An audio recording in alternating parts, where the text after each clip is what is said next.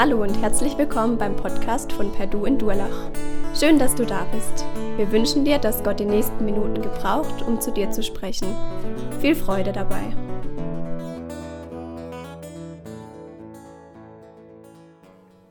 Ich habe den Eindruck, das sind die sonnigsten Sommer- und Herbstmonate, seit ich denken kann, in dem Jahr.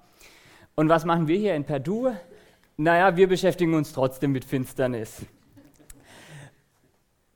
Finsternis steht im Gegensatz zu Licht.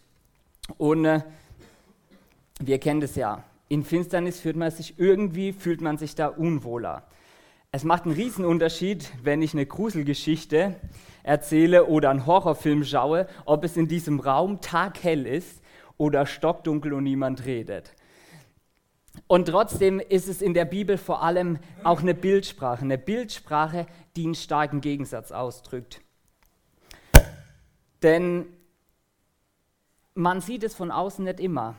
Es geht in erster Linie nicht um das, was vor Augen ist, sondern es geht mehr um eine Denkrichtung. Und die Denkrichtung, die sich biblisch durchzieht, was hinter Finsternis steht, ist die folgende.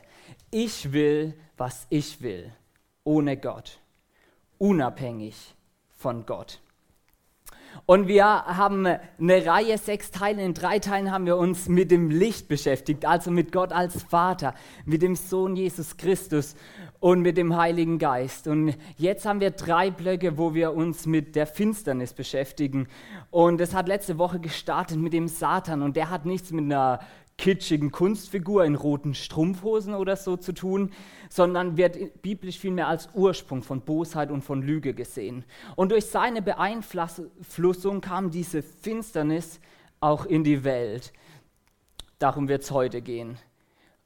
Und in der Welt zieht sich das durch bis in jeden einzelnen von uns. Das meint die Bibel mit diesem komischen Wort Fleisch. Das ist ein Teil von uns und auch da ist irgendwie Finsternis in uns drin. Wir haben also den Satan als Ursprung. Das beeinflusste die ganze Welt und zieht sich durch bis in uns ganz persönlich.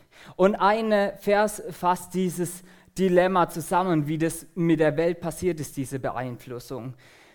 Durch einen einzigen Menschen, Adam, hielt die Sünde in der Welt Einzug und durch die Sünde der Tod. Und auf diese Weise ist der Tod zu allen Menschen gekommen, denn alle haben gesündigt. In dem ersten Schritt wollen wir uns jetzt einen Überblick verschaffen, was heißt es denn jetzt genau und wie kam es eigentlich dazu? Was bedeutet es für diejenigen, also uns alle, die hier in dieser Welt sind? Und in dem zweiten Schritt zoomen wir dann in dein und mein Leben hinein und schauen uns die ganz persönlichen Auswirkungen für jeden Einzelnen an. Ja, ganz am Anfang, da war es anders. Ganz am Anfang war Licht. Da war Gott, Vater, Sohn und Heiliger Geist, schon in sich selber Gemeinschaft und Liebe. Wunderschön. Und der Erste, der da was dagegen hatte, das war eben der Satan, der auch Durcheinanderbringer genannt wird, der gesagt hat, ich will sein wie Gott. Er war ursprünglich ein Engelsfürst. Ich will sein wie Gott, aber ohne Gott. Und so entstand Finsternis. Und äh, Satan hat sich nicht allein aufgelehnt, sondern da sind ein paar mitgekommen, die gesagt haben, okay, wir denken auch wie er. Und die werden biblisch Dämonen genannt. Haben auch nichts mit irgendwelchen Schreckfiguren an sich zu tun, sondern sind diejenigen, die sich mit gegen Gott aufgelehnt haben. Und in diese Spannung aus Licht und Finsternis hinein schafft Gott diese Erde. Und er schafft ein Gegenüber, nämlich die ersten Menschen, Adam und Eva, weil er Liebe ist und er will sich verschenken, er will überfließen, er will ein Gegenüber haben, das er liebt, das er beschenkt. Doch es kommt, wie es kommen musste, der Teufel bietet den beiden natürlich auch sein Lebensmodell an, unabhängig von Gott. Und die beiden lassen sich darauf ein. Und dadurch sterben sie. Also die sterben nicht äußerlich sofort, aber innerlich sterben sie, weil es kommt diese Trennung von Gott, es zieht Finsternis ein, ohne Gott. Und weil biblisch so eine Verantwortung auf diese ersten Menschen gelegt wird, hat es Auswirkungen auf alle Menschen und auf die ganze Welt, sodass deswegen die ganze Welt in Finsternis, in Trennung von Gott fällt. Und es gilt daher auch für alle Menschen, die weiterhin kommen.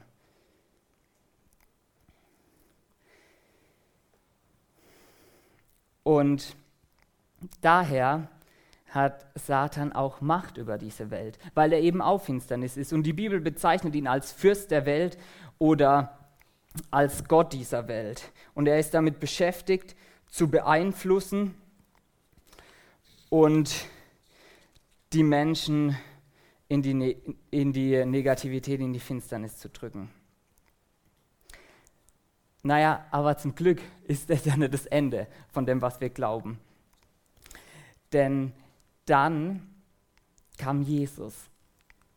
Jesus Christus selbst, Gott selbst kam in diese Welt. Das Licht der Welt kam, kam in die Welt hinein. Und das lesen wir wunderschön, wie Jesus von sich selber sagt, ich bin das Licht der Welt. Ich bin als das Licht in die Welt gekommen, damit jeder, der an mich glaubt, nicht in der Finsternis bleibt. Und das ist unser Evangelium. Das ist unsere frohe Siegesbotschaft. Jesus kam in diese Welt. Er opferte sich am Kreuz. Wir haben es ja gerade sogar gesungen. Er ist auferstanden von den Toten und er ist wieder aufgefahren zu seinem himmlischen Vater und hat alle Macht über Himmel und Erde. Und deswegen kann jeder, der jetzt an ihn glaubt, der ihm vertraut, Kind Gottes werden. Und damit entsteht wieder Licht in uns. Ganz tief innen entsteht sozusagen neues Leben. Es ist Gnade Gottes, es ist ein unverdientes Geschenk. Wir können uns das nicht erarbeiten oder so, sondern Gott schenkt es. Und deswegen schreibt Paulus auch, der Jesus richtig leidenschaftlich lieb hatte, hey, ihr seid Kinder des Lichts, sagt er zu den Gläubigen. Oder Jesus selbst sagt, ihr seid das Licht der Welt.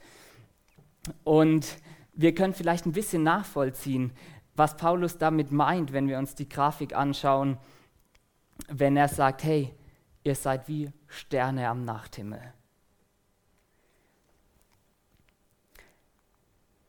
Aber welche Auswirkungen hat es denn jetzt, wenn ich Kind Gottes bin? Dafür schauen wir uns zwei Bibelstellen aus dem Johannesevangelium an. Dort beschreibt Johannes das Leben von Jesus und es ist eine brenzliche Situation. Jesus weiß, dass er bald sterben wird und er ist nochmal mit seinen Jüngern zusammen und er betet. Und man spürt förmlich die Schwere in der Situation, aber auch diese leidenschaftliche Liebe. Doch was er da sagt, das wirkt auf den ersten Moment fast widersprüchlich. Ihr könnt es lesen in Johannes 17, lohnt sich dieses Kapitel ein paar Mal zu lesen, falls ihr mal Zeit habt. Und da sagt er einmal, bald bin ich nicht mehr in der Welt, ich komme ja zu dir. Sie aber sind noch in der Welt, bewahre sie in deinem Namen. Und an anderer Stelle sagt er dann, sie sind nicht von der Welt, wie auch ich nicht von der Welt bin. Also da entsteht so ein Gegensatz, ein Gegensatz, der heißt in der Welt, aber nicht von der Welt. Eigentlich eine Spannung und deswegen müssen wir hier eine Wortunterscheidung einführen. Welt meint biblisch einmal den Aufenthaltsort in der Welt. Ist völlig unproblematisch und gilt für jeden Einzelnen von uns. Und andererseits meint Welt aber auch die Lebensauffassung oder die Weltanschauung, die Lebensphilosophie. So wie ich die Welt sehe, was ich denke, wie es sein sollte, wie ich leben möchte. Und da sagt Jesus, wir sind nicht von der Welt. Da sagt Jesus, hey, wenn du Kind Gottes bist, dann hat sich grundsätzlich was geändert. Und daher stehst du als gläubiges Kind Gottes auch in der Gegensätzlichkeit Du bist eben nicht von der Welt. Und das galt auch für Jesus. Johannes schreibt über ihn, das Licht ist in die Welt gekommen, aber die Menschen liebten die Finsternis mehr als das Licht, denn was sie taten, war böse. Und über uns, über diejenigen, die glauben, sagt Jesus, wenn ihr von der Welt wärt, so hätte die Welt das ihre lieb. Weil ihr aber nicht von der Welt seid, sondern ich euch aus der Welt heraus erwählt habe, darum hasst euch die Welt. Wir merken also diese, diese starke Gegensätzlichkeit. Und was bedeutet das denn? Naja, das bedeutet erstmal, wenn du gläubig bist, Herausforderungen und Anstrengungen in dieser Welt. Da, da, da läuft was gegensätzlich. Die, das Denken und Leben ist ausgerichtet, es ist ohne Gott. Du willst aber eigentlich mit Gott leben und das ist anstrengend, kann anstrengend sein. Es ist ein bisschen wie wenn man bei Gegenwind Fahrrad fährt. Vor ein paar Jahren war ich an der Nordsee und äh, dann bin ich da Fahrrad gefahren und es war so anstrengend. Und dann ist ja das Beste, dann fahre ich da und keuch vor mich hin und dann zieht links einfach so entspannt jemand vorbei, der doppelt so alt ist wie ich und auch einen doppelten Bauchumfang hat. Und ist klar, der hat halt den Akku in seinem Fahrrad drin und ich nicht. Aber ich bin ja ehrlich, als ich ähm, vor zwei Jahren mit Anna und meinen Schwiegereltern an der Ostsee war und die uns dann für die Zeit ein E-Bike spendiert haben, habe ich natürlich auch genossen. Also ähm, schon eine schöne Sache. Ja, aber es ist anstrengend. Gegenwind ist anstrengend. Und irgendwie gehören wir auch nicht so ganz dazu. Es ist einfach ein anderes Denken. Und da geht es nicht in erster Linie um Äußerliches, sondern vor allem um die innerliche Motivation, wie ich Dinge tue, warum ich Dinge tue. Ohne Gott oder eben mit Gott. Vielleicht ist da jetzt manches Schweres für dich dabei, wenn du da auch drüber nachdenkst und vielleicht geht es dir manchmal so in deinem Leben. Und ich denke, es ist trotzdem wichtig, dass wir uns das vor Augen halten. Denn äh, Gott bereitet uns ja extra darauf vor, dass das so sein wird eben in dieser, in dieser Welt, in dieser Zwischenzeit. Und wir dürfen bei all diesem Sturm wissen, dass da trotzdem Frieden ist. Frieden im Sturm. Jesus sagt es so schön, dies habe ich zu euch geredet, damit ihr in mir Frieden habt. In der Welt habt ihr Bedrängnis, aber seid getrost, ich habe die Welt überwunden. Neben der Gegensätzlichkeit sticht auch hervor, dass die Welt also eine Durchgangsstation ist. Nicht von der Welt heißt, weil wir dürfen, wir dürfen eine Vorfreude haben, dass wir irgendwann mal in den Himmel dürfen. Und das ist cool. Also die ähm, Petrus beschreibt uns als Fremdlinge. Das sind sprachlich Personen, die für eine bestimmte Zeit in einem fremden Land sind, aber nur für eine bestimmte Zeit. Und Paulus lässt uns an seiner Vorfreude teilhaben. Und doch sind wir voll Zuversicht. Unser größter Wunsch ist, das Zuhause unseres irdischen Körpers verlassen zu dürfen und für immer daheim beim Herrn zu sein. Bei all den Gegensätzen könnte man jetzt zu dem Schluss kommen, wenn man diese Grafik anschaut, aha, diese Lichtpunkte und diese Finsternispunkte, vielleicht sind sozusagen alle, die nicht gläubig sind, irgendwie unsere Gegner und wir, wir stehen im Kampf mit denen. Und manchmal, wenn ich uns Christen so reden höre, habe ich den Eindruck, wir, wir denken das wirklich. Oder wenn ich Kommentare auf Facebook lese, da wird lieblos verurteilt und beleidigt. Und biblisch ist es eigentlich totaler Irrsinn. Denn Paulus macht uns das ganz deutlich. Epheserbrief steht es Kapitel 6, hey, wir kämpfen nicht gegen Fleisch und Blut, nicht gegen Mitmenschen, sondern das Problem sind diejenigen, die diese Welt negativ beeinflussen, nicht die Mitmenschen. Aber gibt es da nicht auch irgendwo so eine Bibelstelle, Feindschaft zur Welt, äh, Freundschaft zur Welt ist Feindschaft zu Gott und andersrum und so? Gibt es schon, aber das meint eben die Lebensauffassung. Das meint, wie diese Welt denkt. Und es meint nicht jeden einzelnen Menschen. Das ist nämlich die dritte biblische Bezeichnung für Welt. Jeder einzelne Mensch. Und wenn wir uns die biblische Sicht auf jeden einzelnen Menschen anschauen, dann lesen wir in Johannes 3, Vers 16 so schön, denn Gott hat die Welt so sehr geliebt, so sehr, dass er seinen einzigen Sohn für sie hergab. Jeder, der an ihn glaubt, wird nicht zugrunde gehen, sondern das ewige Leben haben. Und weil Gott sich nach Gemeinschaft sehnte, nach Zusammensein mit uns, hat er auch, Gott hat nämlich seinen Sohn nicht zu den Menschen gesandt, um über sie Gericht zu halten, sondern um sie zu retten.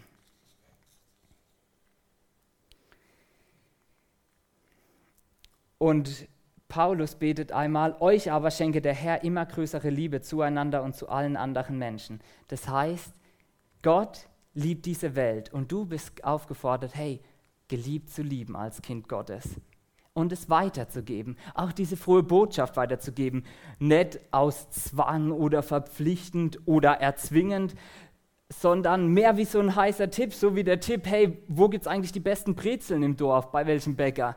Nur dass dieser Tipp halt, wenn wir ehrlich sind, eine der wichtigsten Fragen oder die wichtigste Frage der Welt ist, nämlich die Frage nach Gott.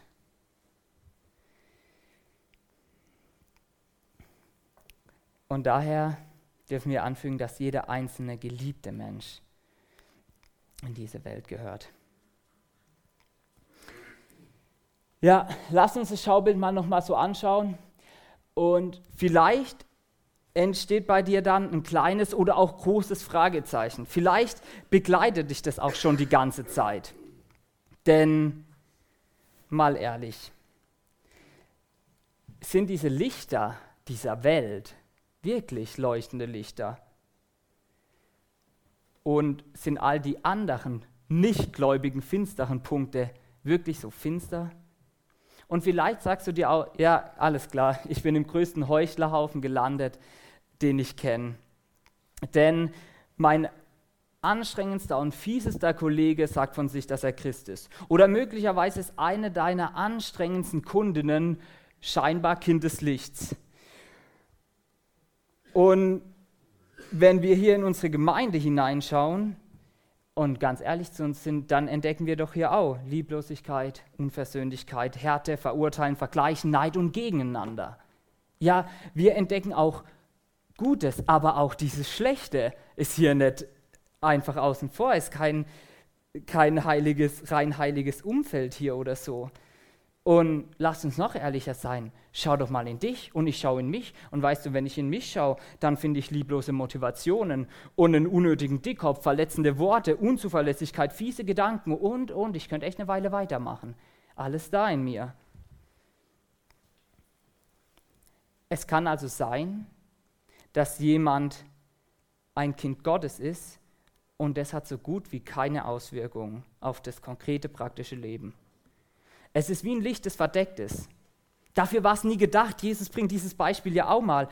Aber bei dir und bei mir kann das passieren, selbst wenn du Kind Gottes wirst. Und diese Befürchtung finden wir quer durchs ganze Neue Testament. Deswegen sagt Paulus in Epheser 5, Vers 8 nicht nur, ihr seid Kinder des Lichts, sondern jetzt lebt auch als Kinder des Lichts. Und er fordert auch noch dazu auf, hey, passt euch nicht den Maßstäben dieser Welt an, sondern lasst euch von Gott verändern, damit euer ganzes Denken neu ausgerichtet wird. Und um die Gemeinde in Galatien, da macht er sich Sorgen. Ich mache mir Sorgen um euch. Ist denn meine ganze Arbeit bei euch vergeblich gewesen? Und was heißt vergeblich bei Paulus? Für Paulus wäre vergeblich, wenn diese Sterne am Nachthimmel nicht leuchten wie Sterne, wenn das nicht weiterstrahlt, wenn diese Schönheit, die eigentlich ins Innen gekommen ist, nicht rausstrahlt. Und er macht sich um ganz viele Gemeinden immer wieder diese Sorgen. Auch Jesus fordert auf, euer Licht soll leuchten vor den Menschen. Und wenn das ein Automatismus wäre, dann müssten die das alle nicht schreiben. Paulus findet sogar extrem harte Worte für diejenigen, die äh, das vergessen, was eigentlich mit ihnen passiert ist, dass sie Kinder Gottes wurden. Wer aber sein Leben nicht davon prägen lässt, der tappt wie ein Blinder im Dunkeln, denn er hat vergessen, dass er von seiner Schuld befreit wurde. Wir können also festhalten, Leben wie ein Kind des Lichts ist kein Automatismus. Und es besteht die grundsätzliche Gefahr, dass wir diese Lebensauffassung der Welt weiterhin konkret leben. Und die kann man zusammenfassen in unabhängig von Gott, ohne Gott. Wirft die Frage auf, leben Gläubige dann überhaupt besser als Nichtgläubige?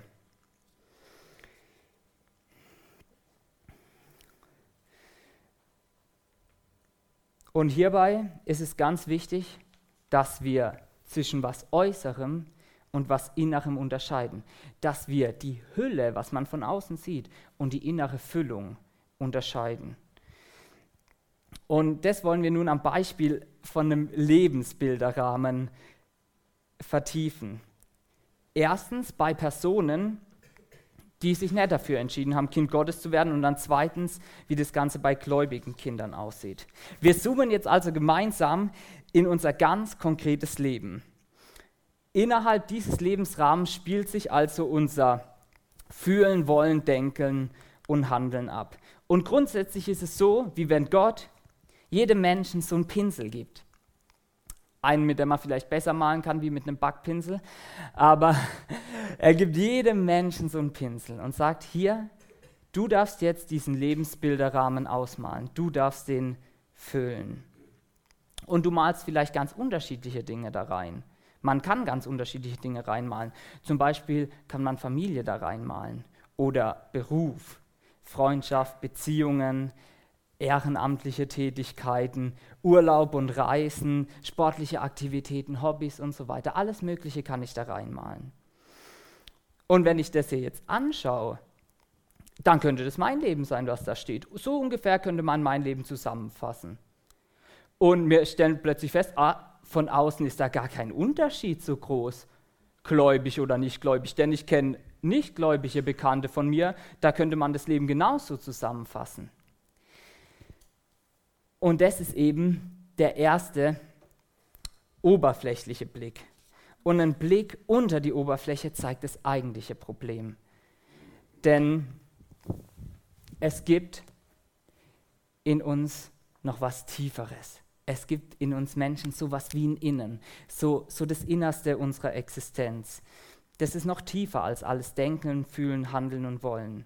Und dieses Innen sehnt sich danach, gefüllt zu werden. Und das ist gar nichts Schlechtes. Die Bibel geht davon aus, dass wir eine Sehnsucht nach Erfüllung haben.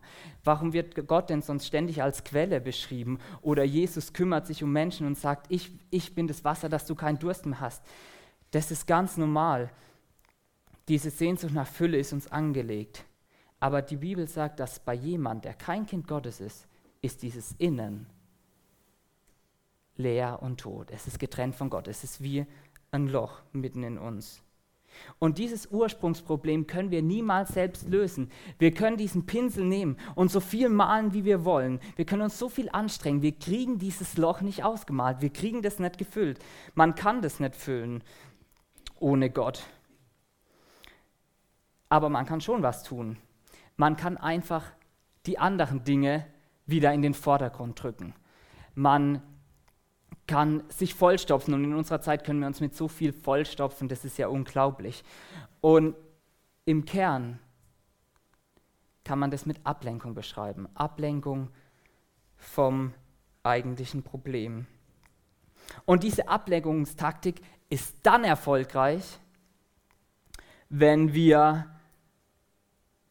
gute Ableckungsbilder haben. Und deswegen bauen wir Selbstbilder auf. Wir gestalten Selbstbilder, die groß und schön sind, vorzeigefähig, wo andere draufschauen und man bewundert sich, weil all das lenkt ab von diesem inneren Loch. So kann man sich als Weltrettermensch, als Familienmensch, als engagierter Mensch, als gutlebender Mensch, als reisender Mensch oder sonst irgendwas initiieren. Oft ist es ja eine Mischung von dem allen. Man kann sich auch in jeden möglichen Mist und alle Schuld reinstürzen. Und ich habe den Eindruck, dass ganz viele Menschen teilweise unaufhörlich und bis zur Erschöpfung damit beschäftigt sind, das eigene Selbstbild zu optimieren, vorzeigefähig zu machen. Mit diesem einen großen Problem, nämlich dass wir das Innen niemals selbst ausfüllen können. Es ist letztlich eine Suche nach Liebe, nach Anerkennung, nach Annahme und Erfüllung. Eine berechtigte Suche, aber wir können es selbst nicht. Und wenn man nicht gerade eine sehr tiefschürfende oder hinterfragende Person ist, dann kann man vielleicht gut leben, ohne sich je damit zu beschäftigen. Es sei denn, es kommen Krisen, weil in Krisen bröckelt ja das Selbstbild. Und wenn das Selbstbild bröckelt, dann habe ich ja keinen Halt mehr. Psychologen sagen dann, ja, man erfindet in solchen Situationen Gott, damit man irgendwo einen Halt hat. Es könnte aber auch andersrum sein. In den Situationen fällt unsere Ablenkung zusammen und das eigentliche Problem kommt zum Vorschein. Aber wieso sollte man eigentlich in diesem Leben bleiben wollen? Wie, wieso sollte man in diesem Selbstbild bleiben wollen? Und die Antwort ist auch nicht so schwer aber in unserem Land unglaublich mächtig. Denn dieses Leben, wo ich selbst den Pinsel in der Hand habe, unabhängig von Gott, beinhaltet den Anschein von Kontrolle, Manchmal ist es vielleicht auch einfach Gewohnheit, so hat man es halt gelernt. Aber man kann auch stolz sein. Stolz auf das, was ich gemacht habe, auf mein Selbstbild, was ich erreicht habe, wie gut ich bin. Und letzten Endes ist es aber ohne Gott. Es ist interessant, nach Paulus und Jesus gibt es eine Personengruppe, die damit ein besonderes Problem hat. Und zwar wird gesagt, nicht viele kluge, gebildete, mächtige und reiche finden zu Gott. Warum wird es gesagt? Ist doch logisch. Diese Personengruppen können sich ja die besten Selbstbilder aufbauen, können am meisten Macht scheinbar haben, können sich am besten irgendwie ausfüllen und ablenken. Und wenn wir in unser Land schauen, dann, dann müssen wir uns doch ehrlich fragen, ein Stück weit gehören wir vielleicht fast alle in unserer Zeit in diese Personengruppe im Vergleich zum Rest der Welt. Denn rein äußerlich brauchen wir Gott eigentlich nicht. Uns geht sehr gut und wir kontrollieren in unserem Land eigentlich so gut wie fast alles und können alles und jeden absichern.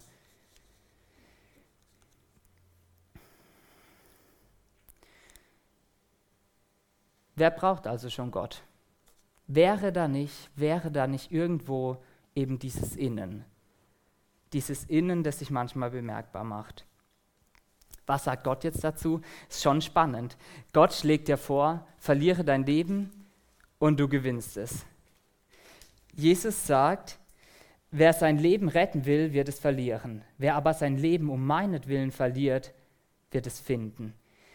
Und Paulus bezeugt das gleiche Prinzip in seinem Leben. Er sagt nämlich, Christus, Jesus Christus ist mein Leben.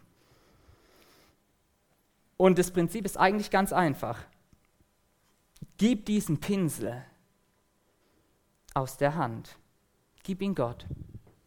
Lass dein altes Leben los. Und nimm einfach dieses Geschenk Gottes an. Das hast dann nicht du gemacht, sondern es ist ein Geschenk Gottes. Aber es kann schwer sein, richtig schwer sein, all das andere, all diese Selbstbilder loszulassen. Und es kann sich wie Zerbruch anfühlen. Doch was passiert, wenn ich mutig genug bin, mich auf diesen Zerbruch einzulassen? Was folgt, wenn ich, wenn ich durch diesen Zerbruch hindurchgehe? Wenn ich mich darauf einlasse, dann malt Gott, deswegen ist der Pinsel bei ihm, dann malt Gott ein neues Innen, ausgefüllt mit seinem Leben. Es entsteht Gottes Bild in mir. Das ist die Wiedergeburt, was die Bibel damit meint. Das ist unsere neue Identität. Deswegen sind wir Kind des Lichts und das kann niemand mehr nehmen. Du wirst dadurch Kind Gottes. Niemand kann das mehr ändern. Und daher kann man sagen, Ende gut, alles gut, oder? So ist es ja eben nicht. Das hatten wir ja gerade vorhin. Denn wenn man Kind Gottes wird, wird man ja nicht zum Roboter. All die anderen Lebensbereiche sind ja weiterhin genauso da. Und Gott macht jetzt was Besonderes. Er will nämlich gerne mit dir leben und dich nicht steuern wie so ein ferngesteuertes Auto. Du sollst nicht im Kreis fahren, so wie bei den Carrera-Rennbahnen. Vielleicht kennt ihr die, es war bei uns immer so eine Weihnachtsaktion, so eine Carrera-Bahn aufzubauen und mit dem Gashebel so, hat Spaß gemacht. Aber hey, so hat Gott sich das nicht gedacht, dass du immer gleich im Kreis fährst oder so. Nein, Gott gibt dir diesen Pinsel zurück in deine Hand. Und jetzt eröffnen sich dadurch zwei Möglichkeiten. Entweder du lebst nun wie ein Kind des Lichts. Du lebst also jetzt mit und abhängig von Gott. Oder du nimmst den Pinsel wieder und baust dein eigenes Selbstbild auf. Das geht auch ans Kind Gottes. Entweder du lebst im Außen oder du lebst von innen heraus. Deswegen sagt Jesus auch mal, ohne mich könnt ihr nichts tun. Damit meint er nicht, dass wir gar nichts tun können auf der Welt, sondern nichts, was von innen mit seiner Kraft gefüllt ist, können wir ohne ihn tun. Das geht nur an seiner Hand in Abhängigkeit zu ihm. Aber dann ist alles möglich laut der Bibel, so cool. Dann können wir alles tun, weil derjenige mit uns ist, der uns stark macht, sagt Paulus. Du kannst also den Pinsel verkrampft festhalten, ich mache, was ich will. Oder du kannst den Pinsel Tag für Tag aufs Neue Gott geben. Und das Schöne ist, Gott sagt dann, nein, nein, der Pinsel bleibt bei dir. halte du den Pinsel und ich führe deine Hand. Es ist wie, wenn wir dann dieses Lebensbild malen und ja, ich darf den Pinsel halten, aber Gott führt unsere Hand, weil er es einfach besser kann. Ganz liebevoll. Pinselstrich für Pinselstrich. Das ist ein Leben aus Gott heraus, in, mit und durch Gott. Dieses Leben außen für mein Selbstbild, für meine Selbstverwirklichung, das gibt es auch mit christlicher Hülle. Und daher habe ich mich immer wieder dabei. Zum Beispiel in Vorbereitung auf diese Predigt. Da schreibt mir Immanuel eine Mail mit so ein paar Hinweisen zum Thema, die kann ich nutzen, wenn ich das möchte, so ein paar inhaltliche Dinge. Und wisst ihr, was mein erster Gedanke war? Wieso schreibt er mir das? Ich kann das selber. Es hat mich, hat mich im ersten Moment richtig genervt. Und wisst ihr, was da war? Dieses Selbstbild. Dieses Selbstbild, Tobi, du willst jemand sein, der selber seine Predigt vorbereiten kann, der keine Hilfe braucht. Das war mein Selbstbild, den ich dienen will. Völliger Quatsch natürlich, aber es ist irgendwo da, es hat irgendwo Kraft. Oder so war ich letzt ganz frustriert vor einer Mitarbeiterfreizeit, weil ich die nicht so vorbereitet habe, wie ich mir das eigentlich gewünscht hätte von einem liebenden Leiter. Und, und dann war ich frustriert in mir zusammengebrochen, weil ich konnte dieses Bild, das ich eigentlich hatte, nicht mehr erfüllen. Und so kann es sein, du hast Bilder von gutem Christsein, du hast Bilder, dass du jeden Tag eine Stunde deine Bibel liest oder betest und so weiter und all diese Bilder. Und immer wenn du sie nicht erfüllst, brichst du so zusammen, weil du dieses Selbstbild nicht erreicht hast. Aber wisst ihr, wenn wir mit und durch Gott leben, ist es anders. Dann versagen wir auch. Aber wenn wir dann zu Gott kommen, dann malt er mit uns weiter und das geht immer. Ein Selbstbild kann zerbrechen, auch ein christliches. Aber das Gottesbild in mir wächst, das kann nie aufhören, denn alles, was ich dafür tun muss, ist einfach zu Gott gehen. Okay, sagen, okay, hier bin ich wieder. Sorry, ich habe verkrampft den Pinsel gehalten, ich habe mich vermalt, jetzt brauche ich wieder dich. Und dann geht es wieder gemeinsam. Daran können wir also gut prüfen, wenn sich Frustration, Druck, Enttäuschung, Entmutigung in unseren Glauben einschleicht, ob wir vielleicht unserem Selbstbild dienen. Ein Leben durch Gott und seinen Geist ist also kein Automatismus, sondern es startet mit einer Willensentscheidung. Von wem mache ich mich abhängig? Wieso sollte ich mich eigentlich nicht von Gott führen lassen? Könnte man an der Stelle vielleicht fragen. Hey, dieser Gott hat mein Innen neu gemalt. Er hat das so schön gemacht. Er hat sich sogar aus Liebe für mich geopfert. Und es stimmt. Und ich frage mich selber, Tobi, wie, wieso willst du das manchmal nicht? Was ist denn dein Problem? Und das hat eine ganze Menge mit dem zu tun, was wir am Anfang hatten. Das hat etwas zu tun mit dieser Finsternis, mit diesem Denken ohne Gott. Und da steht auch derjenige dahinter, der als Vater der Lüge bezeichnet wird, der es widerlich findet, wenn du in Abhängigkeit mit Gott zusammen dein Leben lebst. Er will dich weghalten von der Wahrheit. Er sagt, weil wenn er dich belügen will, darfst du ja keine Wahrheit wissen. Und deswegen wird, ist es auch so schwierig, oft die Bibel zu lesen. Deswegen ist, sind wir manchmal träge oder das ist langweilig oder wir haben einfach keinen Mumm oder es ist, irgendwie ist es so oft so schwierig, das ist ja logisch, weil darin glauben wir, ist die Wahrheit von Gott. Und diese Wahrheit deckt jede Täuschung auf. Er kann auch dein Gottesbild verdrehen, dass du letzten Endes denkst, Gott ist nicht gut. Ganz oft passiert das über verschiedene Lügen oder dich anklagen, dass du scheinbar zu schlecht für Gott bist oder einfach so eine Geschmacksverirrung reinsäuseln, dass dieses Leben mit Gott irgendwie träge ist, zäh. Das braucht man nicht oder so. Gott ist irgendwie so eine Spaßbremse. Wer von uns lässt sich eigentlich gern belügen? Niemand. Niemand. Und ich wünsche mir, dass wir in unserem Leben darum ringen, dass wir die Täuschungen aufdecken, die das sind. Denn was sagt die Bibel zu all den Vorwürfen? Sie sagt, hey, Gott hat uns doch seine Liebe bewiesen. Jesus starb für dich, sogar als du noch Sünder warst. Du hast gar nichts dafür getan. So ist Gott. Und Jesus selbst sagt, ich bin gekommen, damit sie das Leben haben und damit sie es in Fülle haben. Leute, Gott ist keine Spaßbremse. Wenn das irgendwo in unserem Kopf ist, dann sind wir falsch abgebogen. Gott hat auch kein Problem mit äußerem Genuss. Gott hat kein Problem mit diesen Dingen. Wir sehen das. Hey, Lukas 15, da werden dreimal Dinge gesucht. Mensch, äh, Münze und Schaf. Und jedes Mal, wenn es gefunden ist, wird eine Party gefeiert. Mit Essen und teilweise mit Musik und Tanzen. Das erste Wunder von Jesus wurden 600 Liter Wasser in Wein verwandelt. Und Gott ist es wichtig, zwei, drei Verse zu verwenden, um herauszustellen, dass dieser Wein sogar besser ist wie der andere Wein. Am siebten Tag hat Gott einfach einen Ruhetag gemacht. Nicht, weil er es musste, sondern weil er es wollte.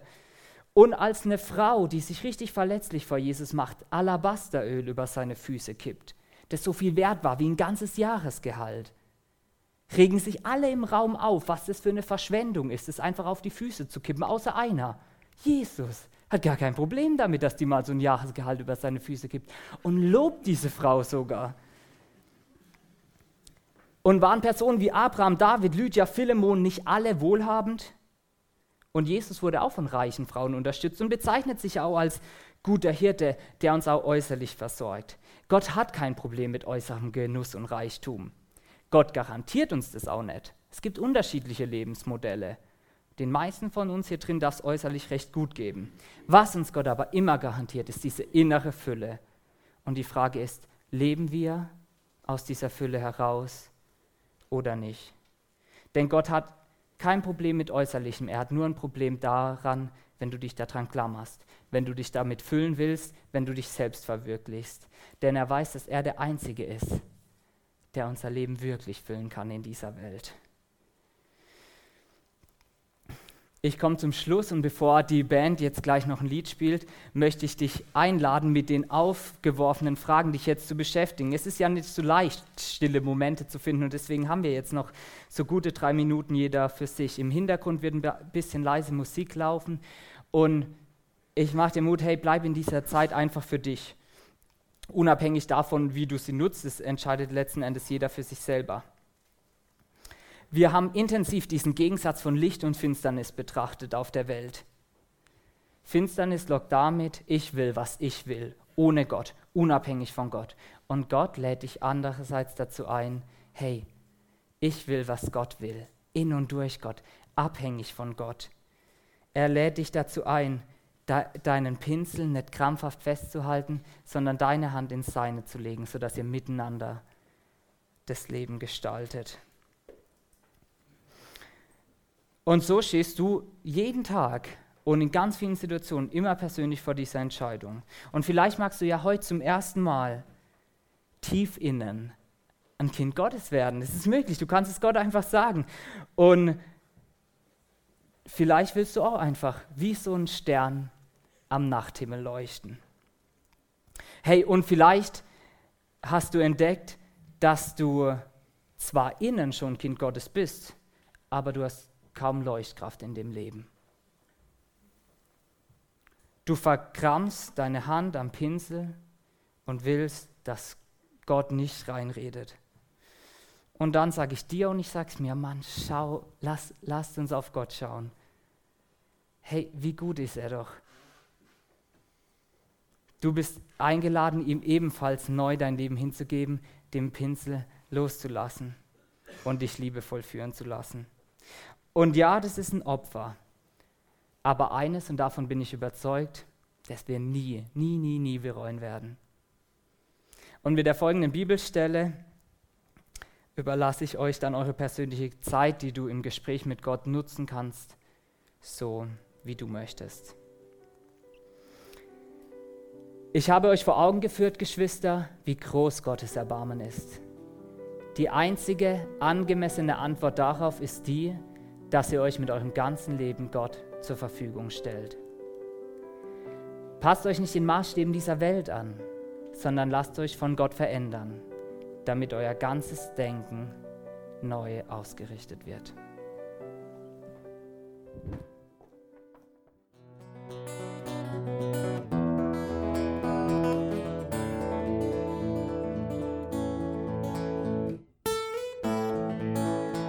Wir hoffen, der Podcast hat dir weitergeholfen.